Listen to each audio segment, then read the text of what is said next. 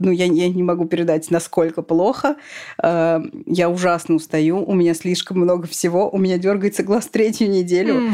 Третью неделю у меня дергается глаз. А потом я не выдержала и сказала Тёме своему мужу, что типа все, я хочу телеграм-канал про материнство, потому что я должна всем рассказать, что это такое. И поэтому у меня есть телеграм-канал «Вашу мать». Здравствуйте, это снова подкаст «Мама Либра», где мы обсуждаем трудности и радости совмещения родительства и карьеры. Меня зовут Мария, и на этой неделе я совмещала обсуждение годовой стратегии по маркетингу и выбор коляски на Авито. Сегодня со мной в студии моя соведущая Люба, которая наверняка тоже что-нибудь интересное совмещала. Да, я совмещала поиски трешки в Отрадном э, под съем нового дома своего. Немножко сметы, немножко новых э, каких-то там денег э, от подрядчиков, которым теперь надо платить, и как теперь с этим жить. Немножечко новых тендеров, немножечко новых клиник для своих детей. Ну, в общем, да, все как обычно, в одном флаконе. Привет.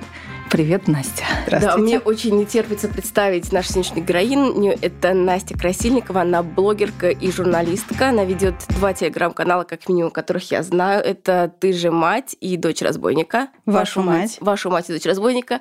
И подкасты, два подкаста. Как раз подкаст называется «Ты же мать», и второй подкаст, который называется теперь тоже «Дочь разбойника». Правильно? Да, все вообще правильно. Я сама это, я думаю, не воспроизвела бы так хорошо. Я репетировала перед зеркалом.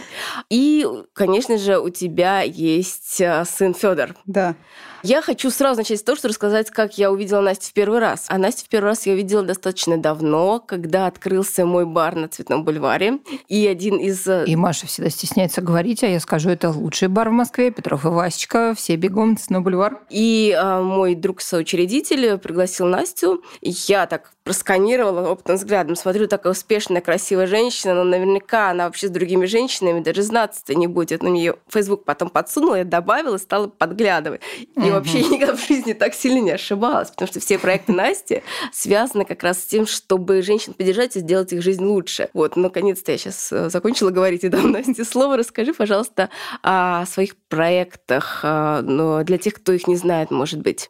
Более-менее все мои проекты за последнее время, за последние несколько лет связаны с моей активистской деятельностью. Я феминистка и фем-активистка, и так или иначе все, что я делаю, как-то связано с защитой прав женщин, с разговором о женщинах, с тем, чтобы дать женщинам слово и как-то отрефлексировать, проанализировать то, что происходит в сфере отношения к женщинам в нашем обществе.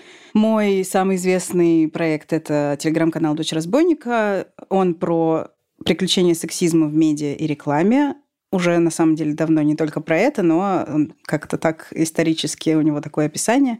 Когда у меня родился сын, я поняла, что я совершенно была не готова к тому, что такое материнство. Меня это поразило.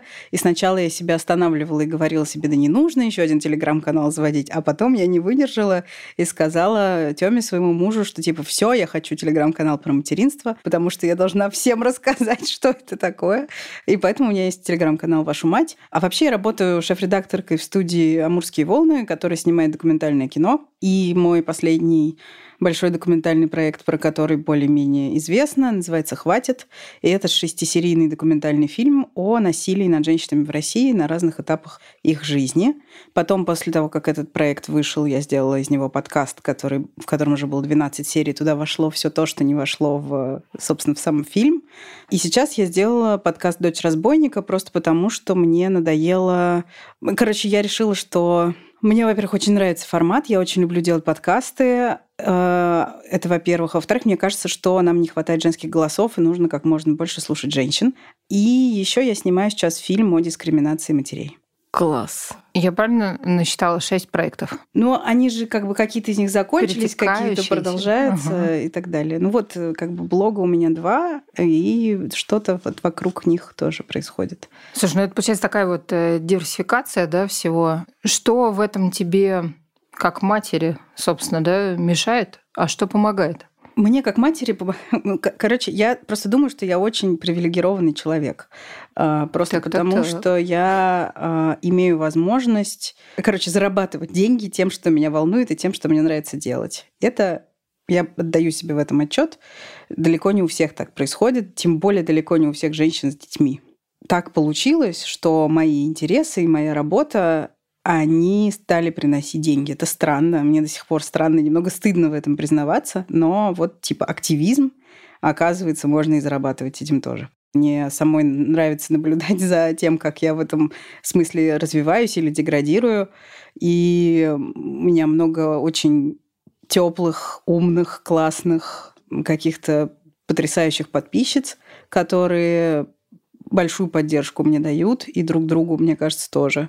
И мешает мне много чего, в смысле, как бы жизнь блогера, она не такая э, не очень радужная, конечно. Не гламурная? Нет, совсем не гламурная. Очень многое бесит но плюсов все-таки гораздо больше. Бесит в основном всякий там условно не очень адекватный фидбэк, которого, конечно же, много.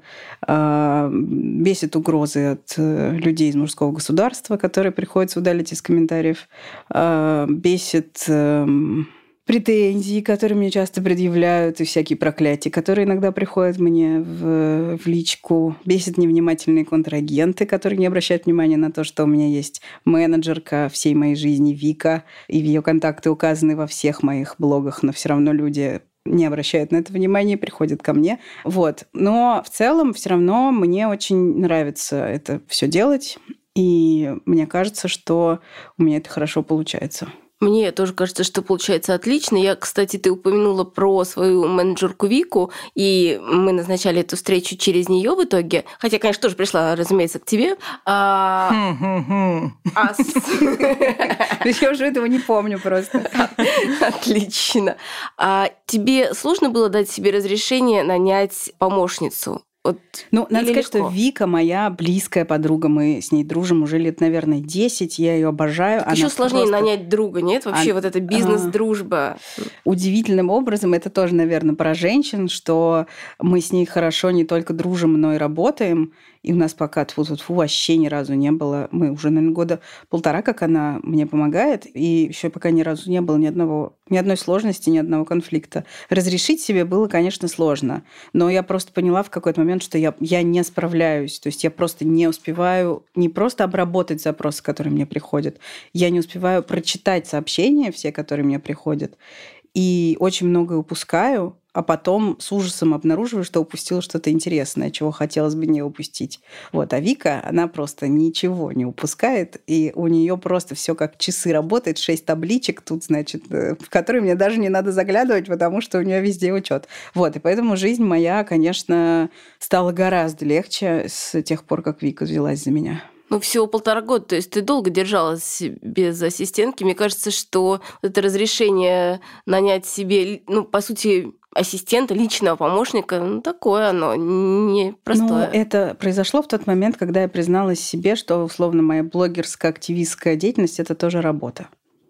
Когда я перестала считать это хобби, хобби да, и ага. призналась, что это тоже работа.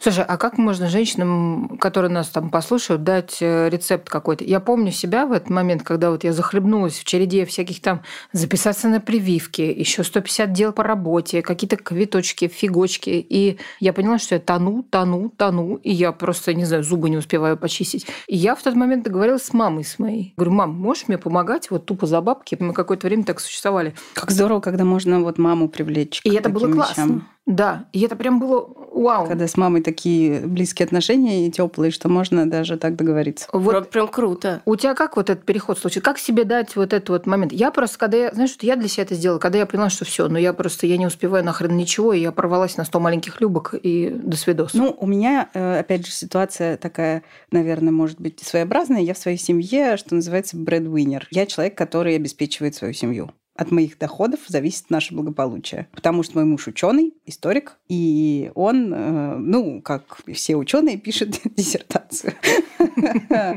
Вот. И я понимаю, что от того, это я так говорю, это, конечно, звучит очень э, в духе многих э, успешных в Инстаграме женщин, но не могу не сказать, что я понимаю, что от того, как бы, насколько я позабочусь о себе, в общем-то, многое зависит. При этом нужно понимать, что на самом самом деле я очень плохо забочусь о себе, даже несмотря на то, что у меня появилась Вика, я все равно чувствую себя по вечерам, ну, я, я не могу передать, насколько плохо, я ужасно устаю, у меня слишком много всего, у меня дергается глаз третью неделю, третью неделю у меня дергается глаз. И...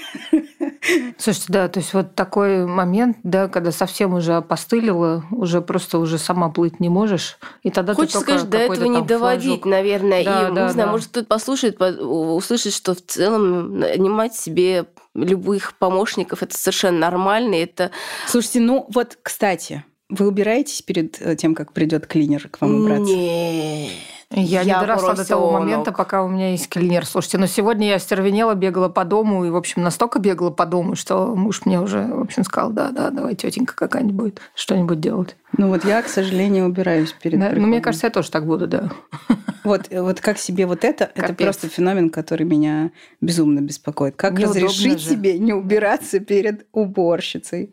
Невозможно, я не понимаю. Не, ну только сдохнуть, наверное, действительно. Не быть дома, например. Не знаю, я сейчас подумаю, надо э, мне какой-то курс, видимо, организовать, потому что я-то не убираюсь. Я, еще с ночи тарелку могу оставить в том случае, когда знаю, что она на следующий день придет. Так что я, пожалуй, ну бы тарелку, да, я тоже уже поработала над этим и оставляю, но все равно, вот если вещи разбросаны, я, думаю, я сразу думаю, господи, что подумают обо мне? Что обо мне подумают честные женщины, которые придут сейчас убираться? Что, как же я живу? Ужасно. Я помню, знаете, когда после родов э, Даша Уткина, доула моя, пришла первый раз, значит, ко мне меня проведать. Э, Это было там через какое-то время. Мы только переехали на новую квартиру, и она входит, такая в белых носках, конечно же. И говорит, здравствуй, Люба, там тра-та-та, вот покажи сына. Я говорю, Даша, у нас такой бардак, такой вообще просто... Она говорит, ты знаешь, говорит, вот это первая фраза, которую все говорят, когда я прихожу. И все уверяют просто, что, божечки, нет, у меня самый грандиозный бардак на земле. Он говорит, ну какое это в натуре имеет значение? Вообще никакого, действительно. Действительно, сказала я, да, посмотрела, как там какой-то таракан мимо Даши проползает, мимо ее белых носков, и забила. Я, кажется, слишком сильно слежу за жизнью Насти в Инстаграме и знаю, что Настя сама готовишь и вообще занимаешься бытом много достаточно. Во-первых, два вопроса. Не выгнали ли тебя из феминизма еще за это? И э, второе, ты думала о том, чтобы аутсорсить там приготовление еды? Ну, в общем, Ну, во-первых, готовлю – это очень громкое слово для того, что я делаю. Значит, что я делаю? Я иду. Э, нет, я уже не иду никуда. Я открываю э, Яндекс Еду и заказываю из Вкусвилла полуфабрикаты. Каждые два дня. Ну, Котлеты богиня. такие, котлеты сякие. Значит, дальше. Я заказываю всегда по две пачки. Я высыпаю в одну э, жаропрочную форму обе пачки котлет в произвольном порядке и ставлю в духовку на 40 минут. Это все приготовление еды, которое я осуществляю. Еще я готовлю ребенку по утрам на завтрак оладьи, но это занимает в среднем 15 минут. все равно какой-то ментальный груз, да, про который на самом деле мы любим говорить, а, и об этом надо говорить, о том, что все равно подумать, не забыть заказать. А вот такие вот это меня тяготит гораздо сильнее, чем э, сам факт приготовления еды. Слушайте, а почему вы вообще должны готовить? Я люблю, потому что я Пусть тот едят самый обои, я согласна.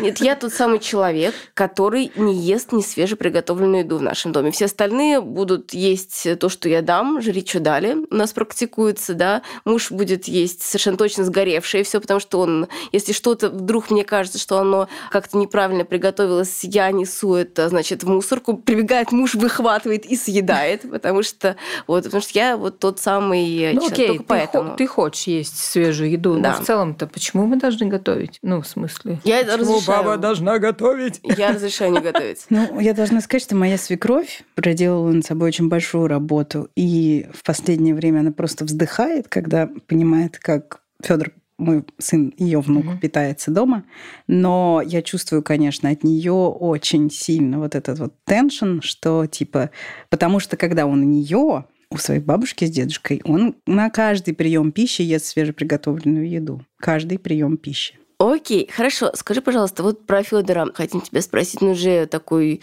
достаточно взрослый и сознательный человек. Ему четыре с половиной сейчас? Сколько? Нет, 4 года и 3 месяца. Четыре года и три месяца. Он уже спрашивает, мам, а почему ты ходишь на работу?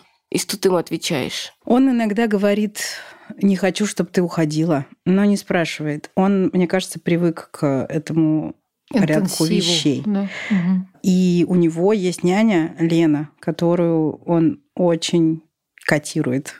И он иногда даже говорит мне, уйди на работу, придет Лена, и мы пойдем э, в Екатерининский парк кидать камушки в пруд.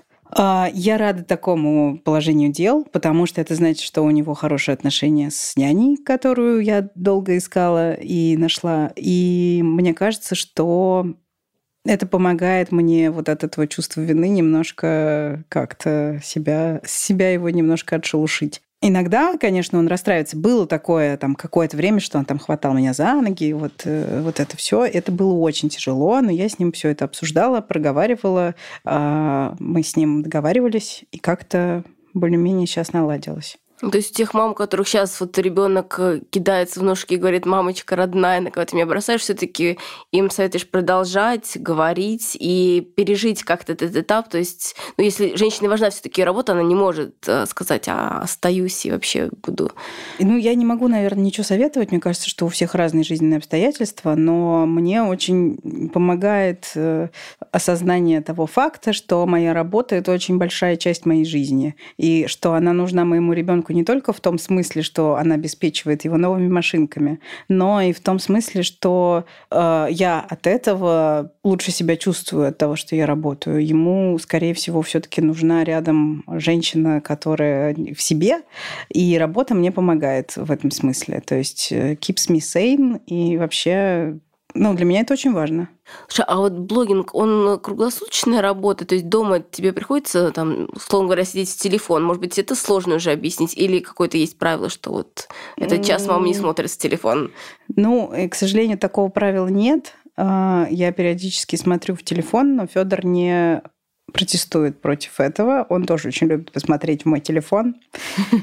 Вот. Э, и у него есть там любимые какие-то ритуалы. Например, он очень любит смотреть на фотографии моей сестры, своей тети. Он так и говорит, посмотрим на Ксюню. Садится и начинает листать ее фотографии. Говорит, вот тут она в очках, а тут она без очков.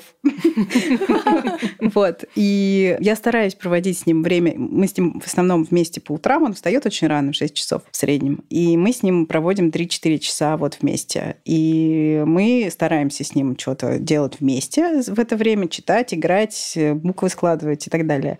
Вот. Но я не могу сказать, что я прям себя отрываю от телефона, в смысле запрещаю себе. Я стараюсь его откладывать, но не могу себе запретить в него посмотреть, если что. В общем, как-то органично. Он тебе, кстати, куда-нибудь уже что-нибудь запостил? Был такой, он написал на самой заре телеграм-канала «Вашу мать», он туда написал какой-то пост. Молодец, наш парень. Я у тебя в Инстаграме видела флешмоб «Я этого достигла». Почему ты его решила запустить? И вообще, как тебе результат этого? Флешмоб я этого достигла. Он был про, как нетрудно предположить из названия, про то, что женщины много делают, им многого достигают, но стесняются об этом рассказывать.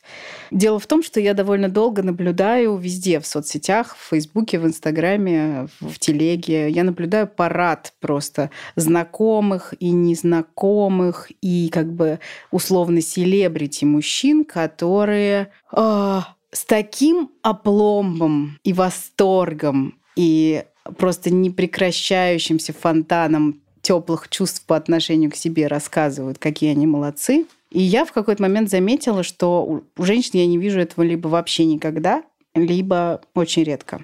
И мне показалось, что это как-то довольно странно меня как бы, ну, я скажу честно, меня взбесил в какой-то момент такой очередной пост, э, фаломорфирование на себя от какого-то мужчины. Я, ну, возможно, там это был какой-то пост от какого-то чувака, не помню какой конкретно, где я знала, что работа, которой он хвастается, или проект, которым он хвастается, он сделал на самом деле не им, не столько им, сколько окружающими его женщинами, которые там как бы условно все организовали. Вот, и я взбесилась страшно. На словах ты Лев Толстой. Да. И э, подумала, что такой флешмоб было бы неплохо замутить. Я просто знаю, как моим подругам, э, моим знакомым, моим читательницам сложно говорить о себе и сложно признавать свои собственные достижения. И это очень хорошо видно в флешмобе, что женщины все время извиняются, прежде чем сказать, вот я молодец, я сделала вот это. Постоянно. То есть, типа, э, ну, это, конечно, не такие достижения, как у вас, но все-таки тоже что-то вот этим, наверное, я могу гордиться. И это, ну, вот как бы все время такое из Книксона э, вот эта вот э, позиция, что вот так вот через 10 извинений я все-таки могу сказать что-то хорошее о себе. И мне хотелось чуть-чуть это поменять и дать женщинам пространство для того, чтобы, ну, какой-то легитимный повод для того, чтобы собой гордиться и для того, чтобы рассказать о том, почему они молодцы. Мне кажется, что это такое хорошее терапевтическое упражнение образования – и результаты были, ну, многие женщины написали что-то под этим хэштегом, а, написали посты, и я узнала, как их много классных. И мне кажется, что и они сами, многие из тех, кто поучаствовал, а, тоже были как-то довольны. И там же еще есть такой момент, что в ответ на эти посты приходит много комментариев с валидацией того, что ты сделала. Где тебе там твои друзья, подруги, подписчики пишут, вау, я вот не знала, что ты сделала вот это, как это круто, пойду поинтересуюсь. Или там, вау, какая же ты молодец, как это здорово выглядит, когда ты все это сформулируешь в один пост, и, ну, как бы твои какие-то победы размазанные, все становятся сконцентрированными в одном тексте. И мне кажется, что для многих из тех, кто поучаствовал, это было ну, вот таким вот способом признания какого-то. И это просто важно вообще для женской гендерной социализации, но и для, для нас в моменте, когда хочется, чтобы стало чуточку получше, это тоже важно. Слушай, здорово. Я сейчас подумала, что если бы я, наверное, писала такое, я бы, наверное, тоже извинялась. Потому что, ну что, ну какие подвиги? Это очень тяжело остановиться, подумать на эту тему, за что себя реально похвалить. Потому что, ну что так, ну, родила двоих. Не знаю, у меня вот свекровь четырех родила. Ну и начинаешь вот так вот всегда сравнивать, и это бесконечный такой процесс. Что тебя вот э, во время этого флешмоба поразило? Может быть, было что-то такое вот? Меня поразила моя знакомая Настя Данилова, врач-онколог которая написала тоже такой пост с тремя абзацами извинений, прежде чем она написала, что, знаете, я врач-онколог. Вот э, такие-то у меня, значит, успехи. Я очень удивилась, что, ну, как бы, то есть, казалось бы, ну, во-первых, врачи – это у нас в обществе некоторая такая уважаемая каста людей, тем более онкологи. Понравилось мне еще очень то, что многие женщины э, писали про какие-то условно ежедневные вещи, про какие-то типа про то, что принято считать чем-то обычным, и говорили об этом как о чем-то, что к чему можно отнестись как к подвигу. Это было тоже круто. Возвращаясь к постам, которые выбесили, у меня подруга написала уже в своем э, фейсбуке, чем подруга, которая проживает, если я правильно помню, сейчас в Израиле, о том, что давайте мы уже при собеседовании перестанем спрашивать женщин о ее планах уйти в декрет. И у меня просто вылезли глаза от комментариев, потому что пришли все, и в основном, конечно, мужчины, о том, что ну, это же святое право работодателя, о том, что были бы вы на месте работодателей, вы бы так не говорили, а хотя я вообще-то являюсь работодателем уже 10 лет. Да, я а... тоже ни одного человека еще не спросила. И я хочу вот э, спросить Настю, что она про это думает. Ну, может быть, как-то сталкивалась, э, изучала этот вопрос наверняка, да? Вот э, есть какие-то, может, э, данные или как с этим бороться? Что отвечать хотя бы, потому что я я не просто 10 раз стирала матерные слова в ответ. Я сделала такой э, уже года, наверное, Сейчас Федору 4, значит, наверное, почти два с половиной или три года назад я сделала огромный текст, э, который тогда на Яндекс.Дзене разместила. Он назывался «Вы трахаетесь, а мне платить. Почему работодатели дискриминируют женщин, э, с, которые уходят в декрет». И он набрал какие-то там десятки тысяч просмотров. Смысл был в том, что я увидела на сайте, по-моему, ТЖ заметку от чувака, работодателя. Какая-то, в общем, была большая заметка про то, как он не взял на работу женщину просто потому, что она, у нее как бы есть матка, и она когда-нибудь может родить. Вот. А, Дрянь какая. Ну, это, это, это, не, это очень, очень распространенное да. в России. Я попросила своих читательниц тогда в «Дочери разбойника», типа, расскажите, сталкивались ли вы с таким? У меня пришло просто, ну, невероятное количество сообщений, и стало понятно, что это явление систематическое. Некоторые даже соглашались называть работодателей, которые с ними так обошлись. А еще вот история, которую я все время пересказываю, которая поразила меня больше других, что вот девушка пришла, написала мне об этом, что она пришла на собеседование в рекламное агентство, все прошло хорошо, она вышла оттуда, она замужем, и какого-то там ну, 25 плюс лет. И она вышла оттуда, ей пришло сообщение от людей, которые только что ее собеседовали, тоже женщины это были, которые ей сказали, вы нам подходите, все супер, но мы вас на работу не возьмем, потому что вы можете в любой момент родить, и, значит, забеременеть и уйти в декрет, еще и муж у вас есть. Так что извините. А она за несколько недель до этого узнала, что детей у нее быть не может.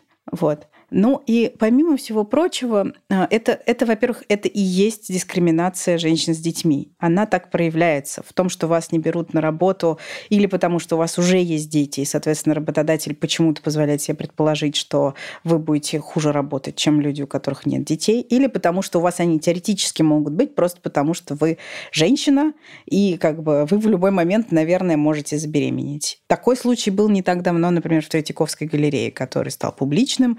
А, я писала про эту колонку в афишу, я пыталась просто докопаться до пресс-службы Третьяковской галереи со всех сторон. Эти люди, назовем их людьми, не ответили мне нигде и проигнорировали меня везде. И вот это то, что меня на самом деле фрустрирует больше всего. Когда мне кажется, что я накопила достаточный социальный капитал для того, чтобы сейчас призвать к ответу людей, которые ведут себя дискриминационно по отношению к женщинам, а они меня просто игнорируют. И типа считается, что это как будто бы окей. И они просто делают вид, что ничего не произошло, потому что они понимают, понимают, что сейчас как бы схлынет всеобщий гнев, все об этом забудут, и так и происходит. И сделать с этим, к сожалению, ничего нельзя.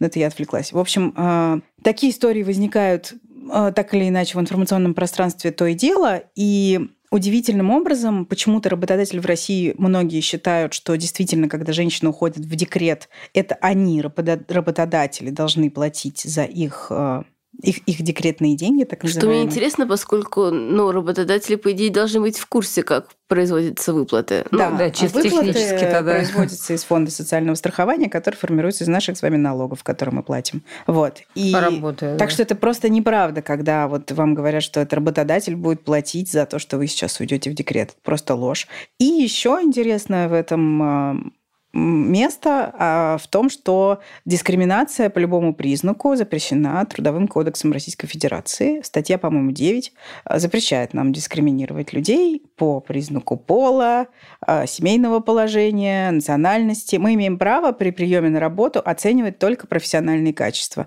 Вопросы про семейное положение, про планы на рождение детей, про то, кто будет сидеть с твоими уже имеющимися детьми, когда они заболеют. Эти все вопросы незаконно задавать. При этом не существует никаких процедур, которые могли бы запретить условно работодателям эти вопросы задавать. Более того, нельзя, к сожалению, записывать собеседование, если ты не предупредила до того, как ты пришла на собеседование, что ты будешь его записывать, то нельзя его использовать в качестве доказательства условно в суде, если до суда дойдет. Но, тем не менее, это официально запрещено Трудовым кодексом. Почему-то это тоже, конечно же, игнорируется. Да?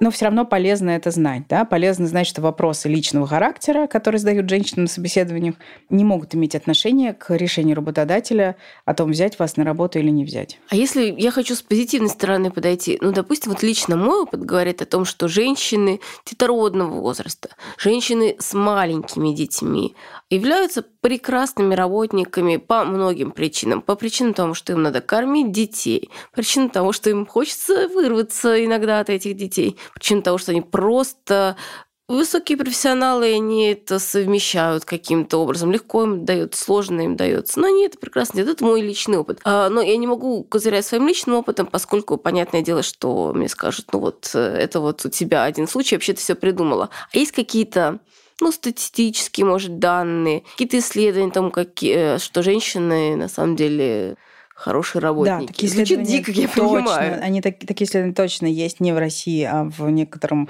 условном западном мире, что женщины с детьми работают гораздо лучше, чем все остальные категории работников. И вот по всем причинам, которые ты перечислила, они, конечно же, есть. И это все действительно правда. На это мне всегда кто-нибудь обязательно пишет в комментариях, что вот, не знаю, там, а у меня была сотрудница, которая вообще ничего не делала, и только, значит, по больничным ты и сидела, и больше не, никогда ее дождаться было нельзя, и уволить было нельзя, и вообще все вы врете. Но дело в том, что я допускаю, что такие сотрудницы тоже бывают. Потому что люди разные, женщины разные, люди разные, это нормально. Но систематически дискриминировать женщин просто потому, что какая-то одна сотрудница у кого-то на работе а, сидела по больничным, я не знаю, или недостаточно хорошо выкладывалась в тот момент, когда была не на больничном, ну, это э, свинство. И да, мы сейчас имеем доступ к Гуглу, в котором можно, обладая базовыми знаниями английского языка, погуглить исследования, которые расскажут о том,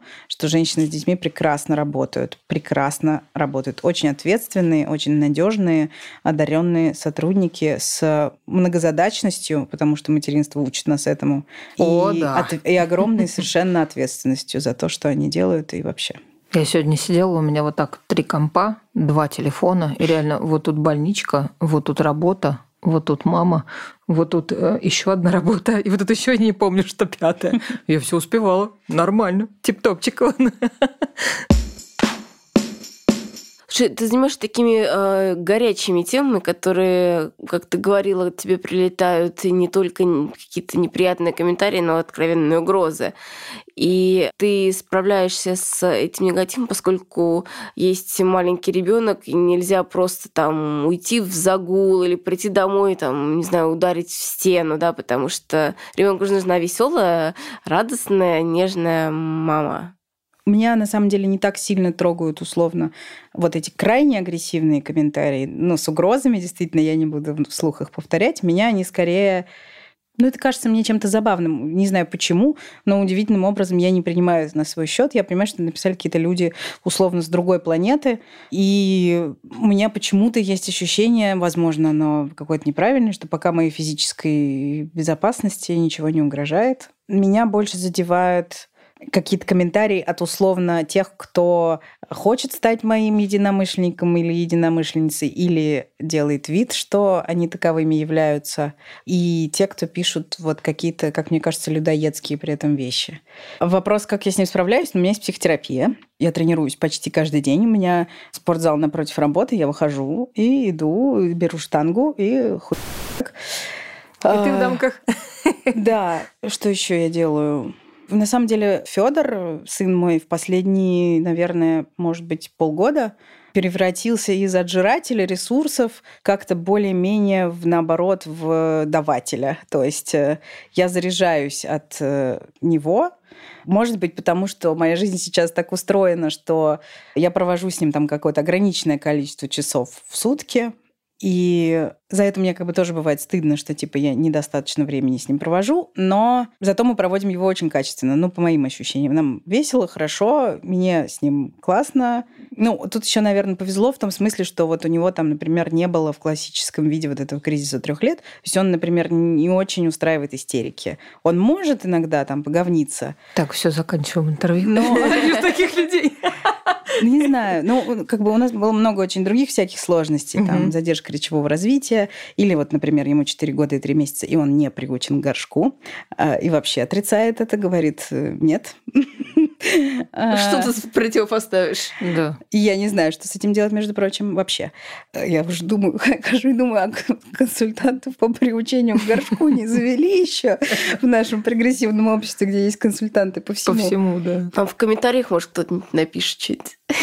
Да, да. горшок-то. Короче, otherwise, ну, правда, мне с ним классно. И это при том, что все мои родственники и няня, все говорят, что со мной, ну, вы, наверное, тоже с таким сталкиваетесь, что со мной он ведет себя хуже всего. И все равно хуже, чем со всеми остальными, потому что там с моим мужем он просто вообще идеальный. Он может сам катать машинки, сам буквально себе книжки читать, при том, что он не читает, разумеется, но он запомнил там наизусть много разных сказок, может открыть книжку и сам себе их рассказывать в нужный момент, перелистывая страницы. Вот настолько, типа, подарочный. Со мной, конечно, все равно это немножко не так. Потому что но... он чувствует себя Ну, в безопасности же, да, расслабляются Ну, да, да, да. эмоционально, и это прям всегда заметно. Да, ну, но все равно вот нету такого там племянник мой, Илюша, сын моей сестры, он э, такой темпераментный молодой человек, он может такого просто устроить, что мы все будем вот с вытаращенными глазами и с волосами дыбом. А Федор такого почему-то не устраивает. В общем, короче, я к тому, что он, э, правда, мне дает сил скорее сейчас. Сейчас.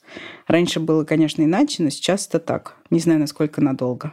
Слушай, ну смотри, а вот э, тоже за все время активизма и когда еще и материнство добавилось, наверное, особенно как-то тоже чувствуешь э, какие-то общественные сдвиги, они вообще происходят, что-то позитивное вот такое за последнее время, что оп, и ну хоть на йоту. Мне хочется сказать, что да, с одной стороны, потому что мне, например, подписчицы пишут. Вот пока я сейчас ехала сюда к вам, мне написала девушка, что она шла домой и услышала из соседней квартиры, как плачет ребенок и женщина, не моего мама. И она подумала, что она не может пройти мимо, и что ей было очень страшно, потому что она думала, что дело в каком-то эпизоде домашнего насилия, но она набралась духу позвонила в дверь, и выяснилось, что там у них что-то случилось со шкафом, и, и, и женщина ужасно устала, и она говорит, я не могу починить эту дверь, и рыдает от этого. Ну и как-то они там разобрались, и эта Катерина, подписчица моя, сказала ей, что, пожалуйста, приходите, обращайтесь ко мне, я здесь рядом, если вам нужна какая-то помощь.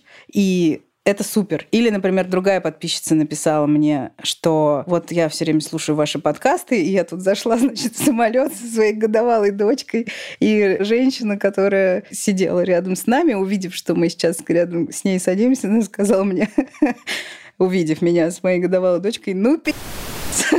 А я ей ответила, не пи***, а будущий налогоплательщик. Вот. Бинго. Но я просто все время как бы затираю эту тему, что дети это такие же люди с правами человека, что это граждане, что это будущие налогоплательщики, поэтому э, отношения... обеспечат вашу пенсию. Которые обеспечат вашу старость, от которых будет зависеть то, как вы будете жить в скором времени уже. Вопрос со звездочкой. А тебе приходилось э, самой признавать, что ты в чем-то не прав, либо наоборот, ты привыкла сначала делать какой-то research, да, то есть не на эмоциях, допустим, отвечать, сначала проверить, э, подкрепиться фактами, чтобы точно быть уверен, что там вот твоя позиция, она правильная. Да, конечно же, я бываю не права, и я стараюсь это признавать. Это регулярно происходит в блогах моих. Я пишу типа апдейт. Я увидела сексизм там, где его не было. Простите, это профдеформация. Такое бывает.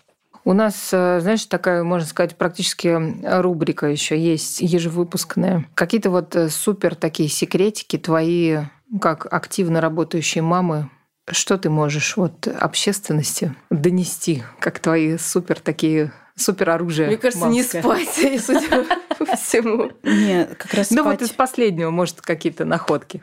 Я очень агитирую всех тренироваться. Единственное, пожалуй, время, которое я легально разрешаю себе как бы как me-time и стараюсь вот всегда организовать свой день так, чтобы у меня было время на тренировку. И для меня это не про давным-давно уже, не про похудение и не про какую-то там привести тело в пляжную форму, а для меня это про мою собственную выносливость, про контакт с моим телом и про блин, реально способ сбросить напряжение. На прошлой неделе у меня было два дня подряд, когда я приходила с утра на работу, и что-то просто меня нереально, как бы и в первый, и во второй день э, были какие-то события, которые взбесили меня просто до трясучки. Я понимала, что я как бы хочу сейчас вот этих людей, которые меня взбесили до трясучки, найти, схватить за воротник и начать трясти. И мне прям так тяжело было вот с этими моими эмоциями, когда я так зла. И я оба раза просто хватаю, значит, свою вот эту вот спортивную сумку и, и буквально, значит, рыча бегу в зал. И там, значит, хватаю штангу и я через час просто выхожу, ну, правда, мне гораздо легче. Это очень хороший способ как-то свои эмоции подвыпустить и вообще провести время, сконцентрировавшись на ощущениях в теле, на том, что у тебя есть мышцы, которые сокращаются, работают, то, что они потом, не знаю, болят, и это я тоже очень люблю, потому что все это делает меня живой. И все это делает меня как бы человеком, способным не только на обслуживание там, всех вокруг, моей семьи, моих подписчиков, моих рекламодателей, но и на обслуживание себя самой как механизма, который обслуживает других. Вот, в общем, короче, я к тому, что спорт, я прям понимаю, что мне необходимо. И я знаю, насколько может быть не хватать на него сил. У меня уже в последнее время такого уже очень давно нет, что мне типа лень, потому что я знаю, если я потренируюсь, то мне будет лучше, чем если я не потренируюсь. Я практически сейчас побежала в спортзал уже. Очень, очень вдохновляющий, супер. Я сплакнула и потерла больную спину. Кайф, спасибо. Спасибо, очень здорово. Настя, спасибо большое, что ты к нам пришла сегодня. Было супер вдохновляюще, интересно с тобой поговорить. И надеюсь, что еще с тобой встретимся. Я призываю всех э, пойти подписаться на телеграм-канал Насти и обязательно послушать все ее подкасты. И я регулярно это слушаю, прям, честно говоря, с удовольствием жду каждого выпуска. Я думаю, что мы дадим ссылки на все, все смогут пойти подписаться, получить удовольствие удовольствие от э, того контента, который Настя делает. Спасибо. Спасибо большое, что позвали. Это было очень приятно. И вообще такой хороший разговор в конце этого сложного дня. Да, Настя, спасибо большое. Это было клево. И я прошу всех подписаться на наш подкаст, если вы его слушаете, но почему-то не подписались срочно. Идите, подпишитесь, поставьте лайки, звездочки. Мы, напоминаю, завели Инстаграм. Можете слать свои гневные и не очень комментарии туда. До связи. Пока-пока. Пока. -пока. Пока.